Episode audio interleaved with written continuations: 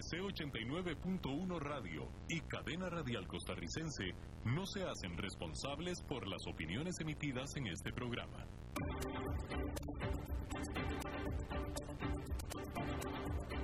Inicia a las 5 con Alberto Padilla. Un programa diseñado con el objetivo de llevarte diariamente un tema de actualidad, acompañado siempre de reconocidos editorialistas, de lunes a viernes a las 5 de la tarde por CRC 89.1 Radio. A las 5 con Alberto Padilla.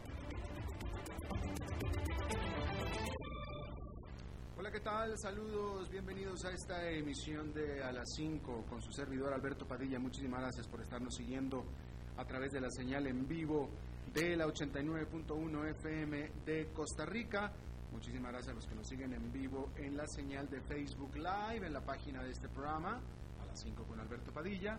Y también muchísimas gracias a todos los que nos siguen en las múltiples maneras en las que estamos grabados o diferidos, comenzando por supuesto con la emisión grabada de Facebook Live y también a los que nos siguen en la repetición de este programa en 89.1 FM, salimos en vivo a las 5 de la tarde de Costa Rica, repetición mismo día a las 10 de la noche todos los días. Muchos saludos a ustedes en medio de la noche y muchísimas gracias a los que nos escuchan también a través de las plataformas de podcast, Yahoo Podcast, Apple Podcast, etcétera, etcétera. Muchos saludos todos ustedes. Tratando de controlar los incontrolables, el señor Don Francisco, y aquí la que ordena y la que manda es la señora Lisbeth Ulet, a cargo de la producción general de este programa.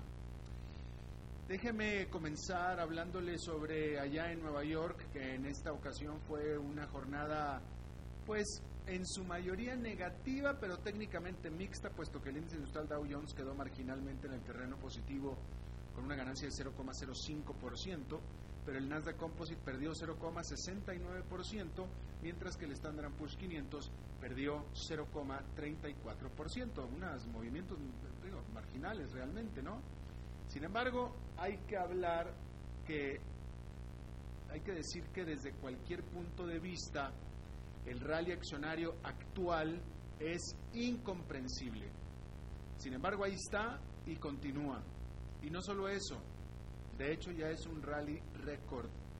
Resulta que el mercado cumplió a la jornada del miércoles 50 días de crecimiento de precios, cumplió sus 50 días de crecimiento de precios más fuerte de la historia. Nunca el mercado había subido tanto en 50 jornadas de operación consecutivas.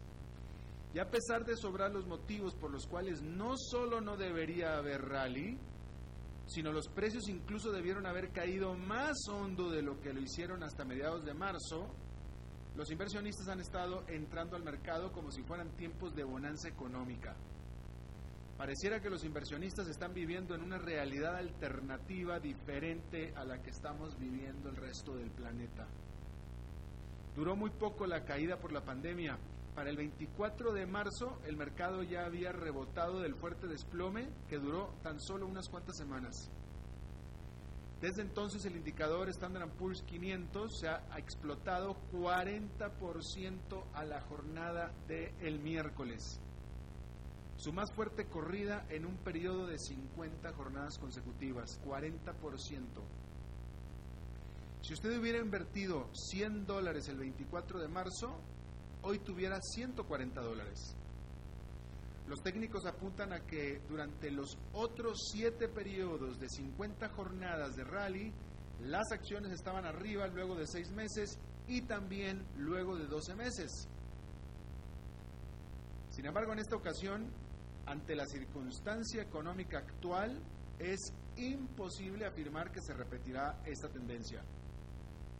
Muy pocas empresas estiman estarán mejor en 6 o en 12 meses de lo que están ahora, e incluso el grueso de ellas ni siquiera se atreven a emitir un pronóstico, pues la incertidumbre, los riesgos y las variables son simplemente demasiadas. Desde lo impredecible del COVID-19, porque es impredecible, ahora está bajando, bueno, depende de dónde estemos hablando, está bajando de los países donde estuvo alto, pero nada garantiza que no vuelva. Hasta lo impredecible, por supuesto, de la situación política interna y también externa de los Estados Unidos, es decir, Donald Trump, que nadie puede predecir nada respecto de el pelos naranjas. Y es que se están acumulando las tensiones entre Washington y Beijing. Ahora el miércoles el gobierno norteamericano dijo que impedirá en el país los vuelos de las aerolíneas chinas, alegando que es reciprocidad porque China no ha permitido a las aerolíneas estadounidenses volar a su país. Bueno, como respuesta las autoridades chinas este jueves informaron que permitirían el retorno de manera limitada de las transportistas estadounidenses pero no está claro si esto vaya a ser suficiente para suavizar a Washington. Recalcar que el enfrentamiento con China no parece vaya a calmarse mientras Trump esté en la Casa Blanca. ¿Ok? ¿Por qué? Bueno, pues porque todo el mundo pensó que la tregua comercial, la tregua comercial alcanzada el año pasado, pondría una pausa en los conflictos, y eso es lo que todo el mundo pensó, pero rápidamente Trump sacó otras excusas más para seguir golpeando a China y parece ser que esa va a seguir siendo la tendencia. Bueno, hablando de China, hay que decir que dos de los principales bancos globales y con fuerte presencia en Hong Kong respaldaron públicamente la controvertida y rechazada ley de seguridad nacional impuesta por China y que aumentará drásticamente el poder de Beijing sobre este territorio que en principio debe ser autónomo. El HSBC y el Standard Chartered se unieron a otras grandes empresas en revelar su apoyo explícito a dicha ley que ha sido popularmente rechazada por los habitantes en Hong Kong y también por muchísimos otros gobiernos extranjeros. El HSBC dijo que respeta y apoya las leyes y regulaciones que permitirán a Hong Kong recuperarse y reconstruir su economía y al mismo tiempo mantener el principio de un país, dos sistemas. El HSBC está basado en Londres, pero fue fundado en Hong Kong. De hecho, HSBC significa Hong Kong and Shanghai Banking Corporation y tiene fuerte presencia en China. De hecho, Hong Kong y China son por mucho su principal mercado en el mundo. Otro gran banco británico, el Standard Chartered, dijo en un comunicado que la nueva ley de seguridad podrá ayudar a la ciudad a mantener la estabilidad económica y social de largo plazo. Hasta ahora el HSBC había evitado tomar partido en la pelea entre las facciones pro democracia y pro Beijing dentro del territorio pero pues ya no pudo seguir siendo neutro. Su presidente para Asia Pacífico, basado en Hong Kong, dijo que la ley estabilizará, estabilizará Dios, que la ley de seguridad nacional estaba, uy, no me sale, estabilizará, va a estabilizar pues el orden social y por supuesto que lo va a hacer, pues si de eso se trata esa ley, ¿no? La va a estabilizar con macanas y con gases lacrimógenos, a punta de golpes, por supuesto. De hecho, el grueso de las grandes empresas que operan en Hong Kong se han manifestado a favor de la ley en lo que se asume es una medida relacionista para asegurarse la venia del que es, en muchos casos, su principal cliente, es decir, China. Ahora, eso es los bancos británicos. El primer ministro británico no necesariamente piensa así, porque él está apoyando, digamos así, a la resistencia. El primer ministro de la Gran Bretaña, Boris Johnson, confirmó que su gobierno está considerando hacer un ajuste a su programa de visa para entrada al país para otorgarles a los hasta 3 millones de habitantes de Hong Kong que tienen elegibilidad para darles una vía hacia la ciudadanía británica. Esto en caso de que China efectivamente termine por imponer lo que va a imponer, que es esta ley de nacional de seguridad o de seguridad nacional. Por supuesto que el gobierno de China condenó esta comunicación de Boris Johnson, esta oferta, esta idea de Boris Johnson, el canciller chino dijo que definitivamente se les va a revertir. Eso fue lo que dijo, esta idea se le va a revertir. ¿A qué se refirió? Pues quién sabe, pero eso fue lo que dijo el canciller chino de esta propuesta de Boris Johnson. Bueno, la pandemia pegó durísimo a Las Vegas, bueno, pegó a todos lados, por supuesto, pero en Las Vegas pegó durísimo que tuvo que cerrar sus casinos y entretenimientos. El 15% de la fuerza laboral de todo el estado de Nevada trabaja en casinos y el grueso de la economía de la ciudad está atada al juego y al turismo. Bueno, pues este jueves los jugadores son de nuevo bienvenidos a las mesas de juego de Las Vegas. Los casinos en Vegas podrán aceptar un máximo del 50% de su capacidad, implementarán rigurosas medidas de limpieza y ofrecerán mascarillas a los clientes. Aún con estos inconvenientes se espera que los viajeros fluyan hacia Las Vegas. Y es que con las ligas deportivas aún cerradas, los juegos de azar prohibidos en casi todo el resto de Estados Unidos, incluso también los juegos en línea, pues los estadounidenses se quedaron sin opciones para tirar los dados durante la cuarentena. De hecho, Caesars Entertainment, que es operador de hoteles y casinos, entre ellos el Caesar Palace, Originalmente había planeado abrir solamente dos de sus nueve establecimientos en Las Vegas Strip o en el Strip de Las Vegas, pero ha tenido tanta demanda que sumó una tercera propiedad. Y los accionistas también están haciendo sus apuestas. Las acciones de los casinos en Estados Unidos perdieron más del 60% de su valor entre enero, mejor dicho, entre febrero y marzo, pero desde entonces han subido el doble. Bueno, hablando del mercado petrolero, nunca ha sido sencillo tratar de estabilizar los precios del petróleo. Y de hecho, como aquí se lo estuvimos informando puntualmente recientemente, pues fue simplemente imposible controlar los precios del, petróleo. Sin embargo, controlar los precios es justamente lo que la OPEP y sus aliados, liderados por Rusia, quieren lograr en su próxima reunión, la cual originalmente era este jueves. Durante marzo y abril se formó la tormenta perfecta en el mercado petrolero con una guerra de precios entre Rusia y Arabia Saudita y el colapso de la demanda mundial por el COVID-19. Entonces el cartel y sus aliados acordaron recortar la producción por 9.700.000 barriles diarios durante mayo y junio y quedar en 7.700.000 barriles para el resto del año. Bueno, pues ahora se ha reportado que Arabia y Rusia acordaron extender por un tiempo más el recorte de 9.700.000. Sin embargo, no se ha definido aún los detalles ni tampoco una nueva fecha para la reunión, aunque Arabia Saudita está muy interesada en que todos los miembros cumplan con este nuevo acuerdo. Se espera que haya acuerdo dentro del grupo, y es que nadie quiere que se vuelva a repetir lo sucedido en marzo y abril, aunque el mercado no deja de estar nervioso.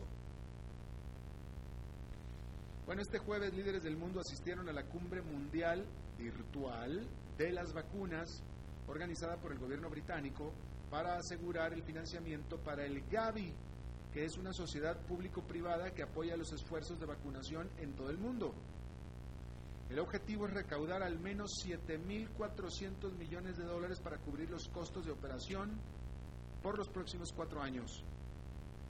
Durante ese lapso, Gavi espera inmunizar otros 300 millones de niños y salvar la vida a 7 millones de personas. Se espera que los países en vías de desarrollo hagan su más grande inversión en inmunización de la historia. Y es que el problema es que la pandemia mejor dicho, la pandemia.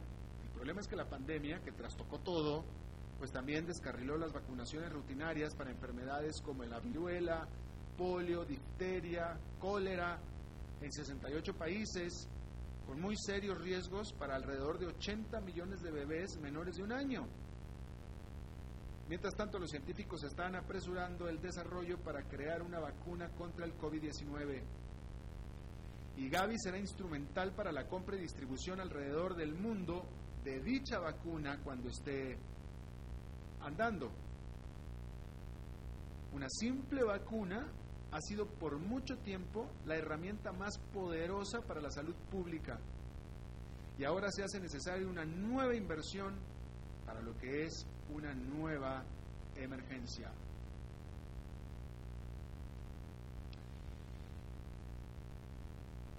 Otra información, déjeme le informo que, vamos a ver qué le voy a informar por aquí. Bueno, pues hay que decir que Angela Merkel, la canciller alemana, y su gobierno, por supuesto, acordaron otro paquete de estímulo económico para la economía, la más grande de Europa, por 146 mil millones de dólares. ¿Qué va a pasar? El gobierno de Alemania va a reducir el IVA, el impuesto al valor agregado, por lo que resta de este año y también le dará a cada familia 300 euros, aproximadamente unos 360 dólares más o menos, por niño y va a aumentar al doble la rebaja o el estímulo para la compra de automóviles eléctricos. Este no sucedió después de 21 horas de negociaciones entre las coaliciones o la coalición gobernante de Rusia. Eh, de Alemania, discúlpame, de Alemania, de Alemania. La siguiente nota de Rusia, por eso es que se me metió el ruso ahí. Hay que decir que Rusia declaró el estado de emergencia después de que fueron vertidos por accidente a un río en Siberia no 20 litros de diésel, no. Tampoco 200 litros, no. Es más, ni siquiera fueron litros. Fueron 20 mil toneladas de diésel. 20 mil toneladas de diésel que fueron accidentalmente derramados en un río en Siberia. Y esto fue porque se, se cayó, se colapsó un tanque de almacenamiento en una planta de energía térmica cerca del el poblado de Norilsk. Y el presidente Vladimir Putin, bueno, pues eh, eh, enojadísimo, porque resulta que la empresa controladora de esta planta, que se llama Nornickel, que es una minera, Nornickel, Tardó dos días en reportarlo. Dos días. El derrame se dio el lunes y lo reportaron hasta el miércoles. Ahí lo tiene usted. Eh, le voy a recomendar, le voy a recomendar un, usted que sigue, usted, usted que sigue en Netflix, porque este es un documental de Netflix, le voy a recomendar, hay un documental en Netflix que se llama, en inglés se llama Dirty Money, que quiero suponer que en español se llama dinero sucio. Yo, como tengo el Netflix de Estados Unidos, me llegan los títulos en inglés. Tengo entendido que alguien aquí, como la gente en Latinoamérica que tiene su Netflix en el país de Latinoamérica, los títulos le aparecen en español, a mí no, entonces por eso discúlpeme. Quiero suponer que el título en español es Dinero Sucio, pero búsquelo como Dinero Sucio y le va a aparecer, es un documental muy bueno. En esa serie hay un capítulo acerca de eh, la extracción de oro ilegal y cómo ésta financia y fondea a las mafias en el caso de Perú. Es un capítulo que habla de cómo oro ilegal sacado, extraído de minas ilegales a cielo abierto en Perú se meten al sistema de la mafia internacional, ¿no? Y pues yo quiero pensar, digo, a menos de que alguien me diga totalmente lo contrario, pero traigo el tema a colación porque a mí, esos crucitas en Costa Rica, esos crucitas, discúlpeme, pero esos crucitas, este, eh, no veo por qué tenga que ser diferente a lo que está pasando en crucitas. Es oro ilegal, oro que se extrae ilegalmente Incluso ahí narran cómo están usando mercurio y etcétera, que es lo mismo que está pasando en Crucitas, el daño ambiental que está causando, etcétera, etcétera. Muy interesante. Y de nuevo, no veo, a menos de que alguien especifique, alguien con conocimiento que me diga, no, no es que lo de Costa Rica es totalmente diferente a lo de Perú, pero yo no veo cómo. Este, ¿no? Bueno, y en cualquier parte donde haya extracción de oro ilegal, también lo hay en Venezuela, pero es justo lo que debe estar pasando ahí en Crucitas. Entonces, pues para que entienda un poquito mejor, le recomiendo mucho que vea usted el documental este de Dinero Sucio y vea el capítulo, bueno, véalo todo porque está muy interesante todo, ¿no? Pero vea el capítulo de eh, El oro ilegal.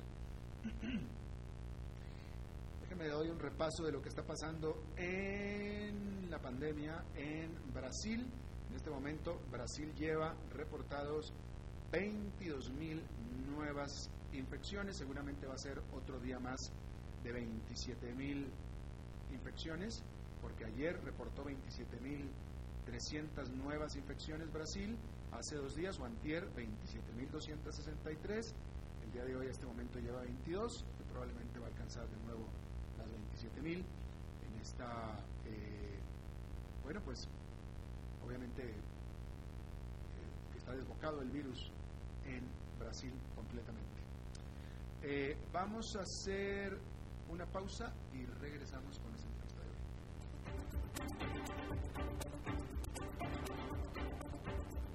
A las 5 con Alberto Padilla, por CRC 89.1 Radio. Tinto, blanco, rosado, espumante, seco dulce. El vino es como los amigos, proviene de diferentes cepas y familias convertidas en bodegas de tradición. La Iride, una bodega personal establecida en Mendoza, Argentina, produce vino de exportación con la calidad de Mendoza, expresada en taninos frescos, frutales, remembranzas de tabaco y chocolate. Una fiesta al paladar. La Iride, vinos argentinos de tradición. Desde Maipú, Mendoza, la tierra del olivo nos llega aceite de oliva Laur. Su delicada y elegante textura, así como su afrutado aroma vegetal, lo convierten en un aceite especial para paladares exigentes. Disponible en tres variedades: Laur Cruz de Piedra, Laur Aceite de Oliva Extra Virgen y Laur Gran Mendoza Aceite de Oliva Extra Virgen. Lo mejor de tres zonas en una sola botella. Galardonado con el Gran Prestige Gold en el Terra Olivo 2018. Aceites de oliva Laur no pueden faltar en tu mesa. De venta en todas las tiendas Don Fernando.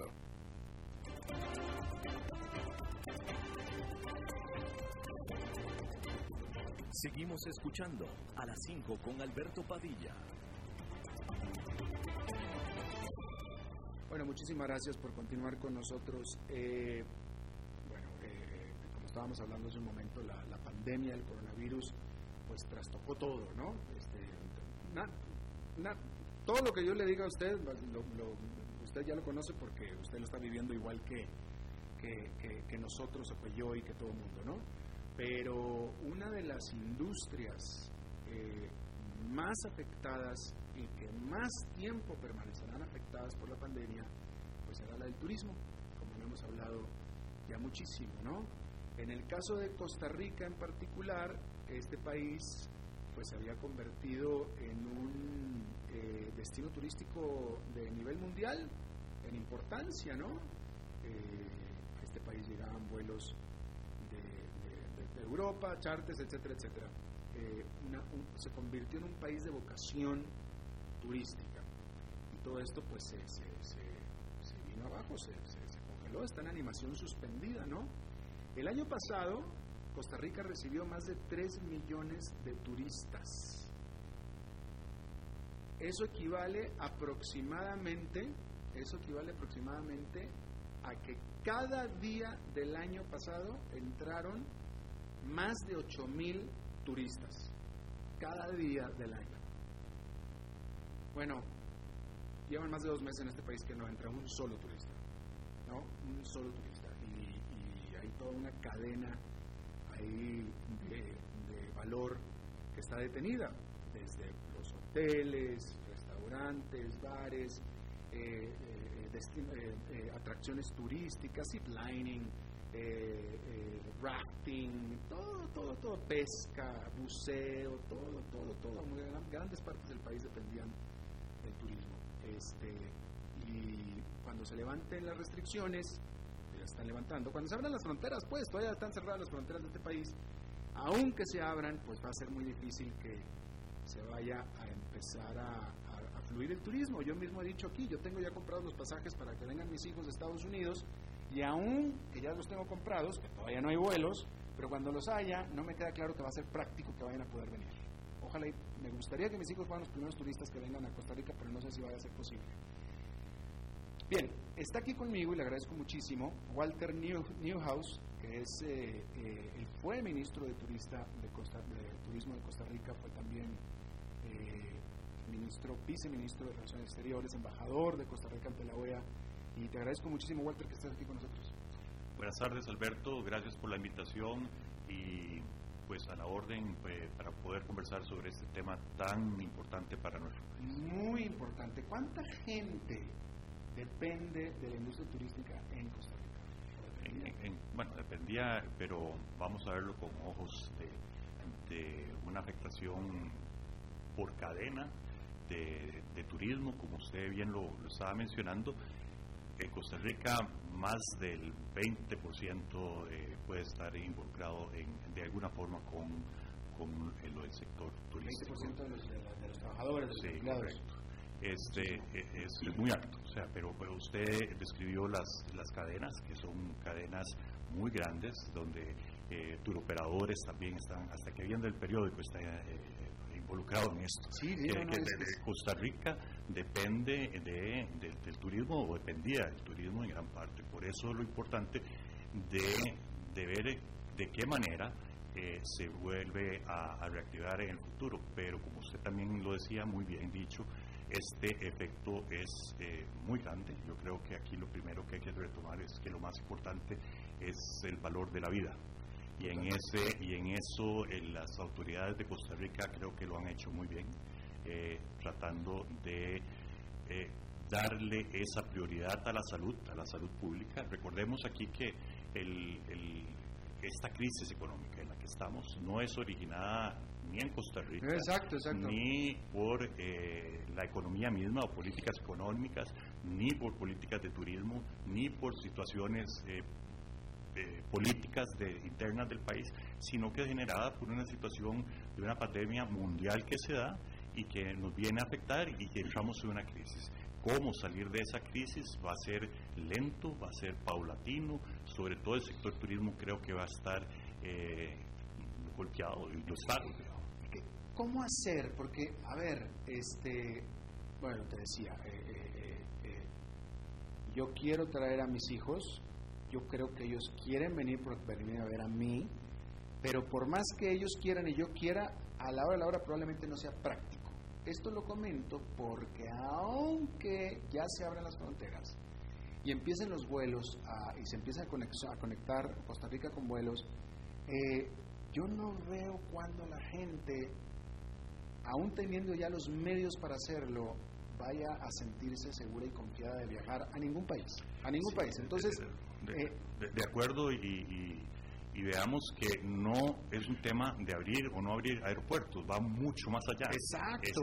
esto pasa porque primero... Sí, porque nosotros podemos abrir ahorita todo y podemos darlo gratis. Y aún así, la gente muy probablemente no va a querer venir primero la gente, las familias, este, primero posiblemente no van a querer salir de su casa tan, tan libremente. Segundo, no se van a querer seguro montar en un avión de buenas a primeras. Eh, y sea un destino, aunque Costa Rica ha demostrado ser más seguro que otros destinos por los protocolos que se han venido eh, implementando, pues no, es como que, eh, bueno, salgamos de la casa, vámonos ya, agarremos un avión y vámonos a Costa Rica, que, que ahí vamos a estar seguros. Eso no va a ser así. Lo otro que es importante es que todo el mundo del mundo se ha empobrecido. Alemania, Francia, España, Estados Unidos, y los recursos, los presupuestos de cada familia no creo que estén para que poder tomar un avión eh, inmediatamente.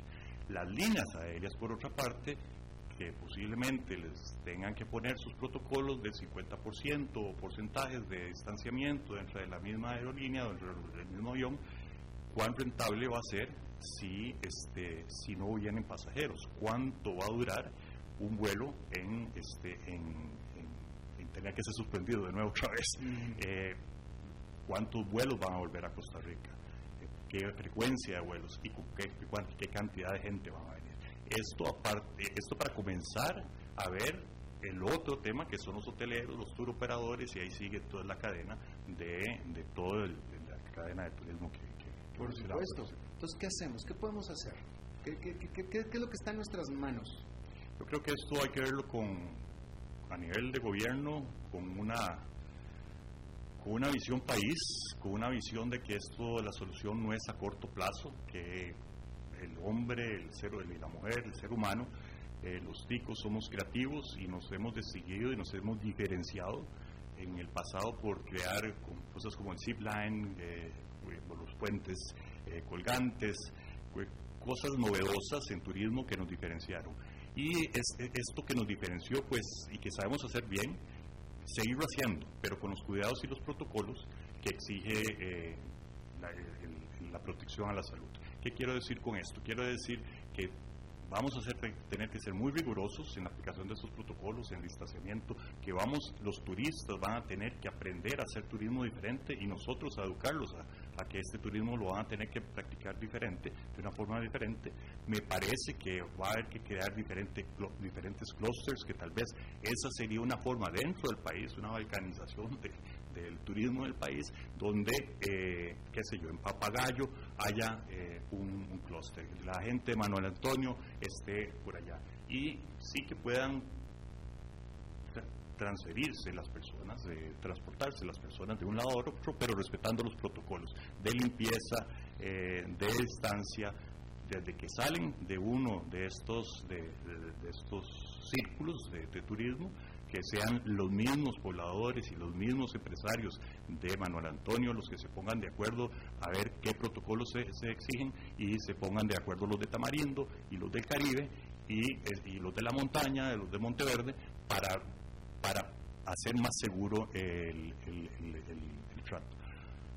De los turistas, Costa Rica, por el manejo que le ha dado, creo que si se sigue dando de la forma adecuada y si no pasa tragedias, eh, tiene una ventaja de que se ha diferenciado por su, su, cercanía a la naturaleza, por el manejo que se le ha dado mismo a la, a, la pandemia en Costa Rica, que ha sido admirado internacionalmente. Esto podría dar eh, de alguna forma este, eh, mayor seguridad a los extranjeros a venir, pero también hay que fomentar el turismo nacional cuando digo que darle eh, prioridad, eh, una, una, seguridad al, turista extranjero, eh, me parece que no nos alegremos demasiado, como lo dije hace un rato. No es que van a agarrar el primer avión, pero hay que empezarlo a trabajar. El gobierno tiene que trabajar con el sector financiero, con el sector banquero, tiene que entender, como es este, como un proyecto país, donde el sector que por muchos años ha sido el mayor generador de divisas,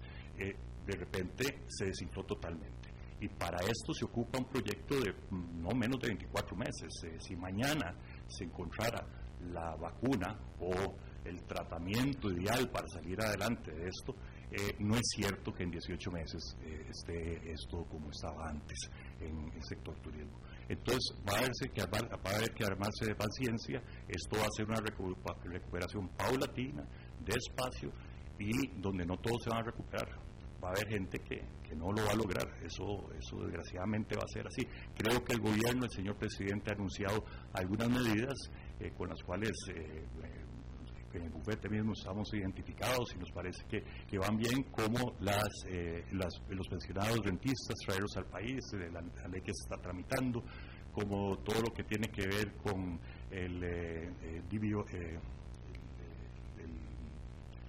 sí, CBD y con eh, CBD eh, medical y el medical CBD y este, las uniones igualitarias. Me parecen que estos esfuerzos están bien, eh, pero son nichos que son muy pequeños. Entonces no, no van a, van a ayudar, sí, para venir a Costa Rica como un destino de wellness, de, bienestar y, de libertad, pero, pero no son a toda la solución, son parte de la solución. Claro, la, revista The Economist eh, eh, hablaba, tenía un, hablaba de, una propuesta eh, que supongo que se debe estar manejando en el, el, mundo del turismo, pero hablaba de una propuesta de, tal vez poner en la misma burbuja a países que tengan similares resultados, hayan tenido similares resultados con el COVID-19. ¿Me explico? Entonces, este, es decir, eh, Costa Rica podría recibir sin problema a turistas de Nueva Zelanda, por ejemplo, ¿no? Y Nueva Zelanda, porque Nueva Zelanda también tuvo mucho éxito combatiendo al coronavirus. Entonces, de país a país, de, de ciudadanos a ciudadanos, podrían tener, si acaso, la misma confianza como si estuvieran en su casa, ¿no?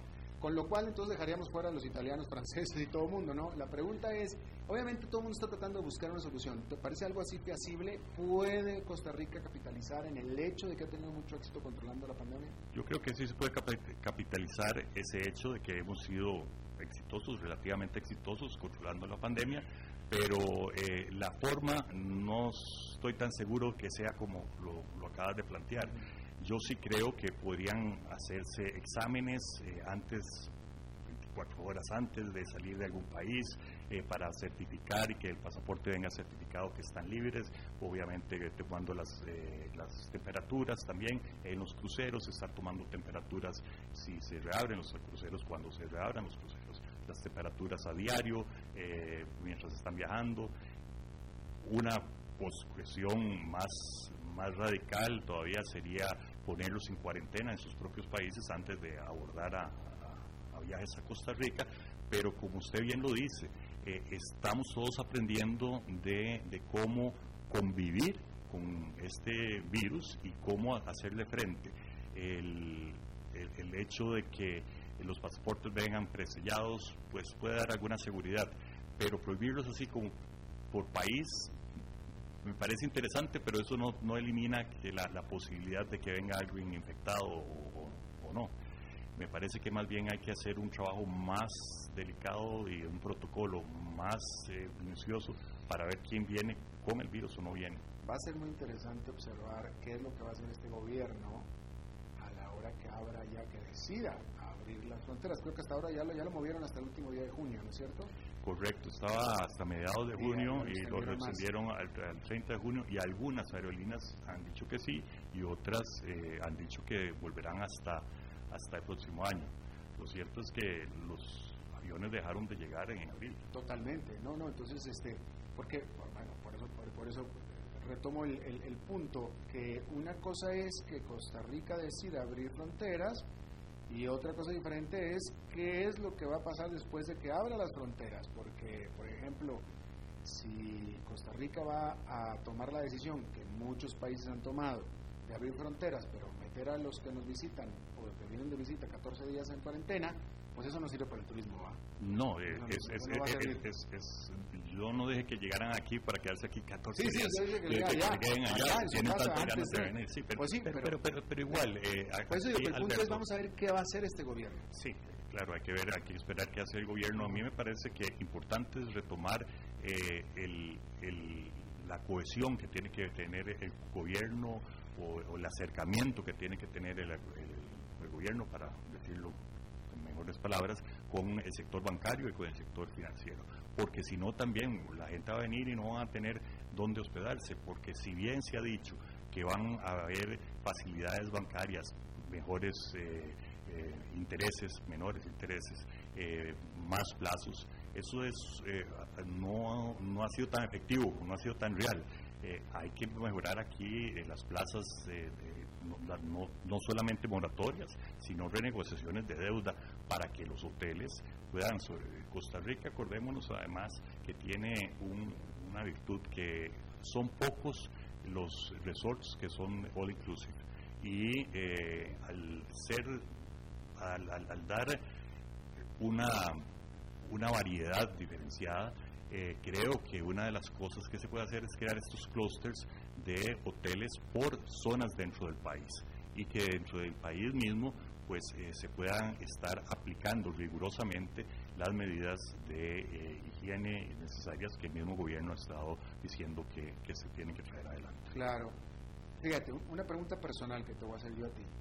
¿Tú ¿Cuándo estimas tú que te vas a sentir lo suficientemente confiado, a gusto, tranquilo, como para poder viajar internacionalmente? Tú. Internacionalmente creo que lo primero que se va a empezar a dar, a reactivar, va a ser va a ser el sector de negocios. Luego, tal vez el de turismo. ¿Cuándo estimas tú que pudieras sentirte a gusto para viajar? Eh, posiblemente, eh, posiblemente cuando sepa que hay un tratamiento o una vacuna, eh, si es por fuerza mayor y hay aviones, este, pues tomando las medidas y los protocolos que se están dando en Costa Rica. Si, es por fuerza mayor, si es por fuerza mayor, pero voluntariamente hasta que hubiera una vacuna, lo cual va a ser hasta el próximo año. Seguramente, este año no va a ser. Pero bueno, el punto es, se decía la pregunta yo a ti porque así como tú estás pensando, lo mismo están pensando cualquier potencial que quisiera venir a Costa Rica. Y, estoy totalmente de acuerdo, eso, eso es lo que está sucediendo. También eh, se ha, hablado mucho de que, en qué forma va a ser la recuperación. Bueno, esto está en las famosas letras que, definen los escenarios. La W pareciera la que, la que más aplica, que es donde hay picos de, eh, aislamiento y luego eh, bajos de, apertura, pero luego inmediatamente vienen, vuelven a haber picos. Entonces vamos a estar en ese estira y encoge que, que si no hay una vacuna, en cualquier momento eh, se dispara otra vez el, el virus. Así es. Walter Newhouse, ex ministro de Turismo de Costa Rica, también ex viceministro de Relaciones Exteriores, ex embajador. Te agradezco muchísimo que nos hayas acompañado. Alberto, a ustedes las gracias, más bien, y aquí a las órdenes. De los primeros entrevistados que ha venido en persona aquí al estudio después de que empezó todas estas cosas. Bienvenido nuevo. Gracias. Vamos a hacer una pausa y regresamos con Fernando Francia.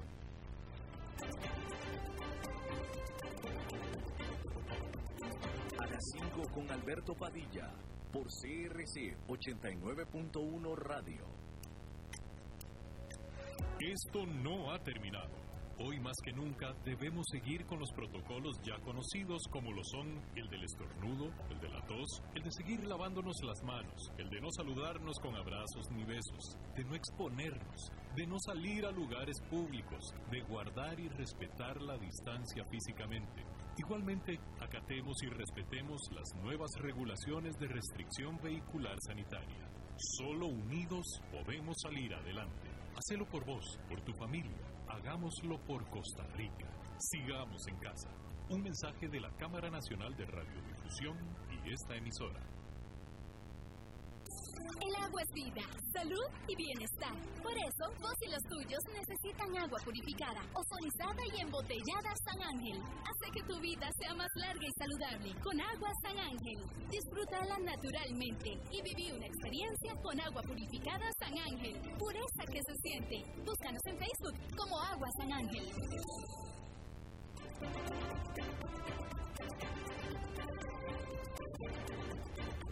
Seguimos escuchando a las 5 con Alberto Padilla. Bueno, como todo buen jueves, los jueves son de Fernando Francia y está con nosotros ya Fernando. ¿Cómo estás, Fernando? Hola, pura vida, bien de bien. ¿Cómo estás vos? Bien, todo bien, afortunadamente. ¿Qué nos tienes hoy? Bueno, acá con una neblina tremenda, está cerradísima la parte oeste de la capital. ¿Ah, sí? Buena lluvia y buena neblina, sí. Ah, mira tú, no, pues yo aquí estoy encerrado en este cuarto de cristal junto con don Francisco, y es que no, te, agradezco el reporte meteorológico. Así es. Mira, eh, este comentario pues lo tenía para la semana pasada, pero todavía es vigente. ¿Ya vos elegiste con quién casarte, Alberto? Yo no, no, no, no, no he elegido con quién No, bueno, bueno, porque el martes 26, a partir del martes 26 de mayo, pues ya todas las eh, parejas de personas del mismo sexo pueden casarse.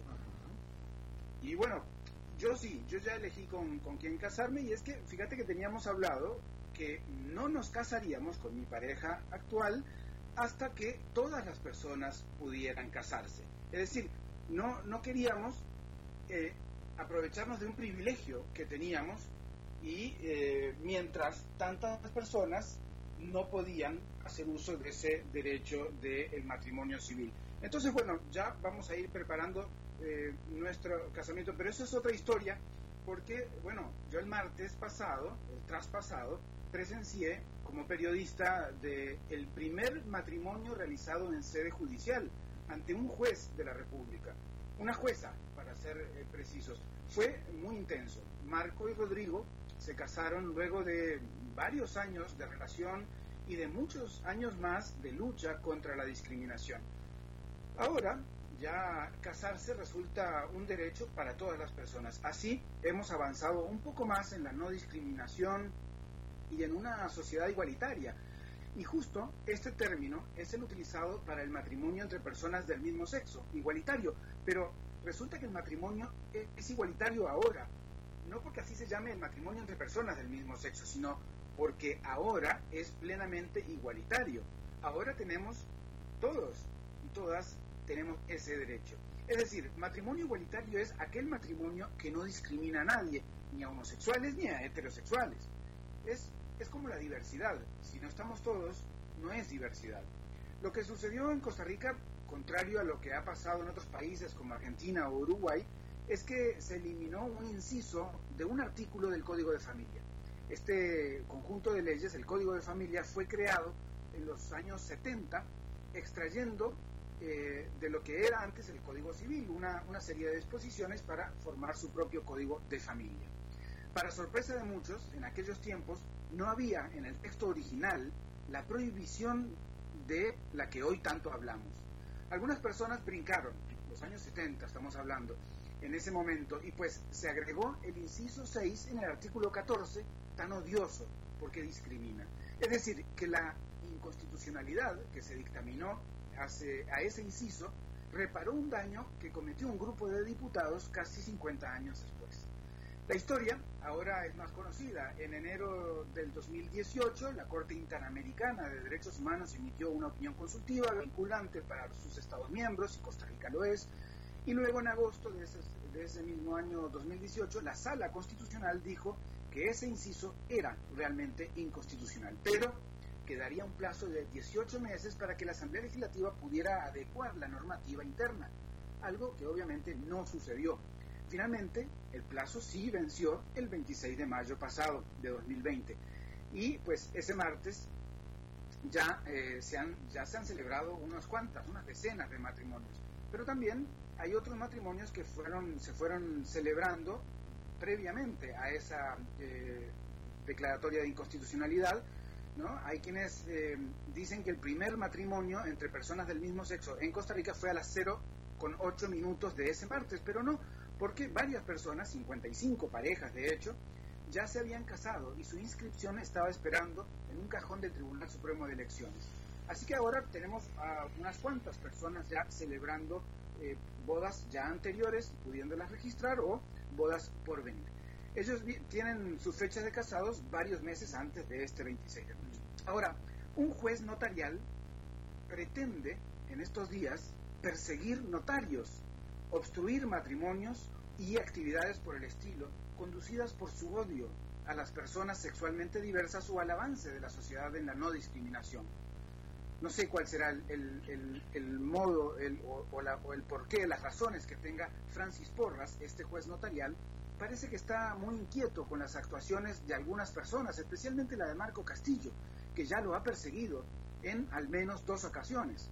Además ordenó eliminar el matrimonio entre Laura Flores Estrada y Jasmine Elizondo, las dos mujeres casadas en 2015, eh, unas semanas antes de que ya entrara en vigor el matrimonio entre personas del mismo sexo. Pero esto no será más que un poco de escaramuza para lo que realmente es histórico todas las personas pueden tener derecho al matrimonio. Parejas con 6, 16 y 20 años de convivencia o parejas que recién comienzan su relación, sean gays, lesbianas o heterosexuales, pueden ejercer el, derecho al matrimonio o no hacerlo, pero tienen la posibilidad, que es lo importante. Muy probable que, como sucede en cualquier relación, algunos tendrán luego que exigir el derecho al divorcio, pero por suerte ese ya está contemplado. Marco Castillo, además de las discriminaciones cotidianas en una época donde perseguían a los homosexuales, ya tuvo un daño. La Sala Constitucional y la Corte Interamericana no le repara el daño que Marco Castillo, por ejemplo, vivió cuando su pareja, con la que compartió 20 años de relación, de, aquel entonces, hace muchos años, murió. Él no pudo abrir una sucesión, no pudo visitarlo en el hospital sin restricciones, no pudo verificar todo lo relacionado con su pareja fallecida. Ahora, Marco Castillo se casó con la nueva pareja, con la pareja con la que vive actualmente, con, y, y que es la que vive desde, desde hace ya muchos años. Y fue el primer matrimonio realizado por el Poder Judicial de Costa Rica, ante un juez directamente. Verlo a él sosteniendo el papel que los legitima como esposo y esposo por el Estado fue emocionante. El Estado avanza en la no discriminación, bien por Costa Rica. Eh, y este famoso juez, ¿qué es lo que él, él que, que, eh, eh, vaya, ¿qué, le, qué, le, qué, legislación, qué regla, qué es lo que utiliza para estar molestando? es muy curioso porque eh, dice que eh, como la, lo que dijo la sala empezó a regir, digamos, los 18 meses a partir del 26 de noviembre del 2018, entonces que los meses no se cumplían sino hasta el 27. O sea que eh, es nulo porque se hizo un día antes. Asunto es un asunto moral, es decir... El, es un poco ridículo el, porque, digamos... Él no lo dice, ya, pero... La, la, sala había dicho, sí, el 26 son válidos. Entonces ya, ya lo había dicho la sala. Con, con, día, con fecha, 26 de mayo de 2020. Entonces es un poco ridículo. Pero además son como pataleos de abogado, ¿no? O sea, eh, no, mira, eh, eh, está prohibido porque mañana sí, pero hoy no. Claro, no, no, debe tener una base eh, religiosa seguramente, que no, no, la, no, la, no la dirá, no, no sé si la dirá o no, pero me parece que debe ser más alguna cosa eh, de religión o... Sí, es un activista en sus redes sociales eh, por los temas de, de, los valores que dice, dice promocionar, pero bueno, esos valores pues no le permiten eh, celebrar el amor de, de tantas personas. Claro, no, bueno, además, ¿qué, qué mejor valor que, la, que el amor? Exactamente, porque es curioso el, ese valor del amor solo para algunos. Claro, claro. Pero bueno, entre, entre vos y yo estamos como de acuerdo en este tema, ¿no? Lamentablemente es un tema que polariza bastante a Costa Rica y que justamente esa polarización llevó a una, un, una, un proceso electoral complicado en 2018 y bueno, parece que no se va a dejar así como así. Hoy, ya semana y media después, todavía seguían citando la Biblia y leyendo eh, y criticando el matrimonio igualitario en la Asamblea Legislativa, hoy mismo. No, es que es increíble, es decir, este, eh, eh, vaya, yo, yo respeto a los religiosos, respeto a la gente que sigue una religión, eh, respeto, ok, que lean la Biblia, todo, que, que, hagan todo lo que quieran con su religión y sus días con, adentro y fuera de la iglesia, etcétera. Pero lo que no pueden hacer es imponer sus creencias en el resto de la gente. ¿Me explico? Exactamente, y este además es un juez de la República, ahora es un juez notarial, que tampoco puede señalar eh, delitos penales, digamos, que, es lo, de lo que acusa a, Marco Castillo. Entonces, eh, extralimita un poco su, su actividad y, bueno, eh, es muy probable que tenga algún tipo de sanción, porque realmente ha hecho cosas, por ejemplo, una respuesta que da la jueza que casó a Marco Castillo a, este juez notarial, eh, es que utiliza su despacho como juez de la República para recibir notificaciones de una actuación privada que hizo como, como persona de eh, oponerse a ese matrimonio de, de, Marco Castillo y su pareja. Entonces, bueno, podría haber algún conflicto de intereses en ese juez notarial. Claro. Fíjate que eh, eh, ahora, no sé si escuchaste la entrevista que estaba teniendo antes sí, sobre el turismo.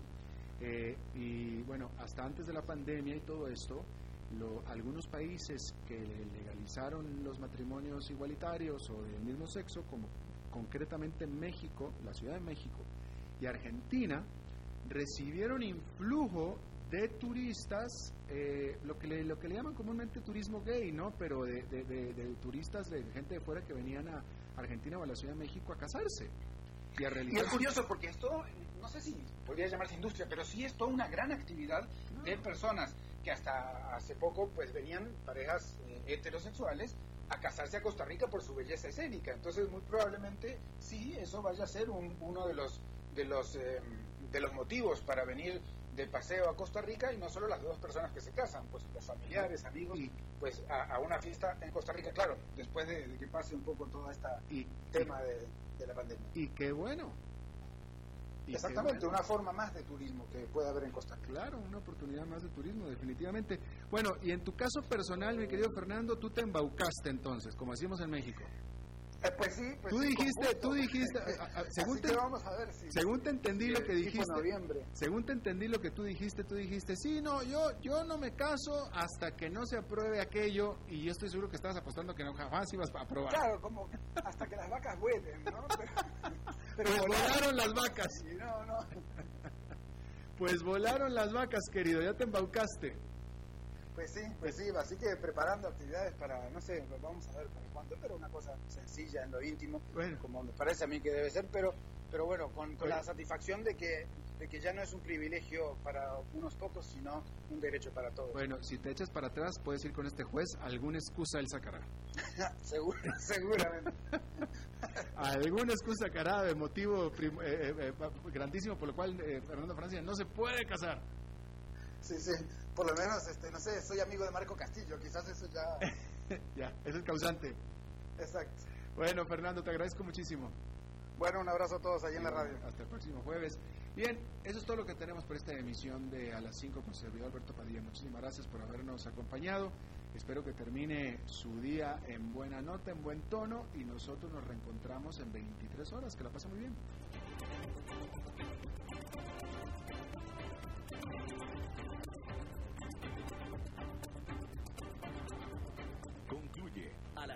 Con Alberto Padilla. Un programa diseñado con el objetivo de llevarte diariamente un tema de actualidad, acompañado siempre de reconocidos editorialistas, de lunes a viernes a las 5 de la tarde por CRC 89.1 Radio, a las 5 con Alberto Padilla.